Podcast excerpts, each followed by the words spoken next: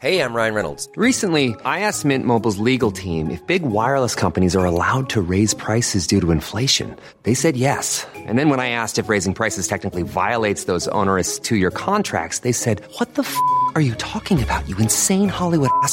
So to recap, we're cutting the price of Mint Unlimited from $30 a month to just $15 a month. Give it a try at mintmobile.com slash switch. $45 upfront for three months plus taxes and fees. Promo for new customers for limited time. Unlimited more than 40 gigabytes per month. Slows. Full terms at mintmobile.com.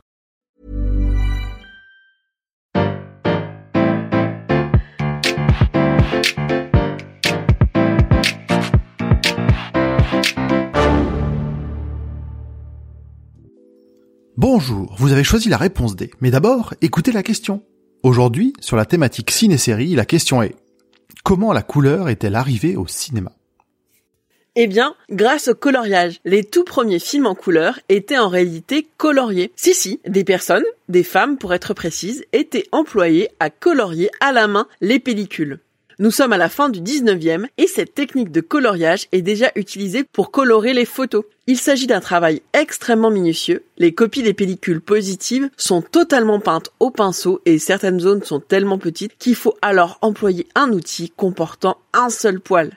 Les colorants utilisés sont des colorants aniline fins qui doivent d'abord être dissous dans l'eau, puis dans l'alcool pour donner des tons transparents et lumineux. La couleur d'origine de la pellicule apporte donc également sa propre nuance. En France, l'atelier le plus connu est celui de Madame B. Tuilier, B, c'est pour Berthe. Elle n'est pas en réalité la fondatrice de cet atelier, c'est sa mère, Elisabeth, qui autour des années 1875 s'installe comme coloriste de diapositives pour les lanternes magiques et pour les travaux photographiques. Berthe la rejoint en 1887. Elle est photographe et avec son mari, un sculpteur, ils fréquentent la Société des artistes de Montmartre et ils en profitent pour apprendre de nouvelles techniques.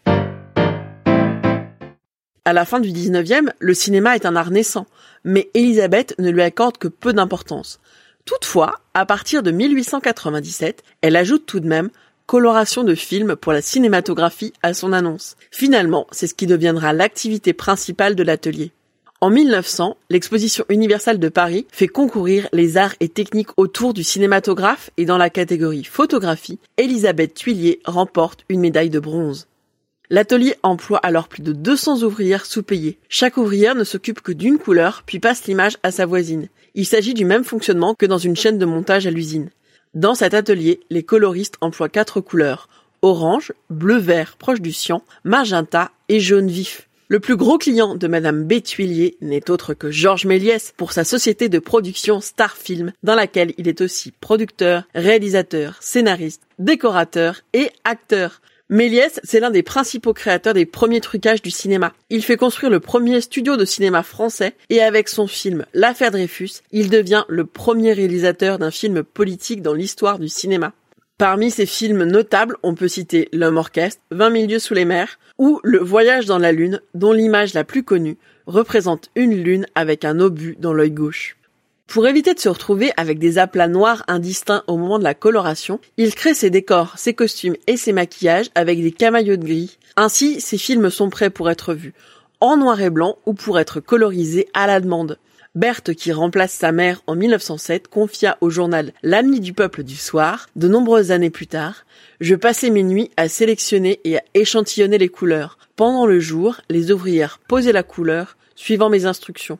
Le film d'environ 10 minutes comprend plus de 10 000 images et 20 000 couleurs, et le travail est à recommencer à zéro pour chaque copie du film.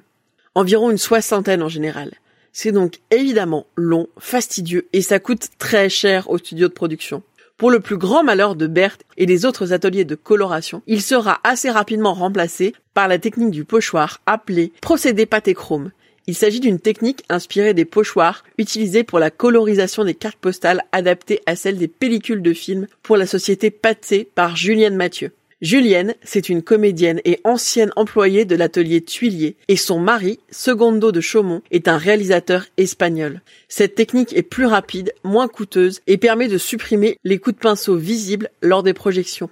Mathieu et De Chaumont créent leur studio à Barcelone et très vite, ils attirent les principaux clients de Berthe, Pathé évidemment, puis Méliès. Dans une autre interview pour l'Ami du Peuple en 1929, Berthe se montre outrée de la disparition de son art. La même année, lors d'un gala en son honneur, Georges Méliès salue le travail de Berthe et la présente comme une artiste douée d'un talent remarquable. Plusieurs films dont les couleurs ont été restaurées par des anciennes de l'atelier Tuilier sont projetés. Berthe, présente lors de ce gala, est applaudie et acclamée par la foule. Le premier film tourné directement en couleur date de 1902. C'est le photographe Edward Turner qui a réussi cette prouesse. Malheureusement, il n'a pas pu améliorer et faire connaître sa découverte car il est mort subitement peu de temps après. Bravo, c'était la bonne réponse. Pour aller plus loin sur ce sujet, retrouvez les sources en description. La réponse D est un podcast du label Podcut. Vous pouvez nous soutenir via Patreon ou échanger directement avec les membres du label sur Discord. Toutes les informations sont à retrouver dans les détails de l'épisode. À demain pour une nouvelle question sur la thématique gastronomie.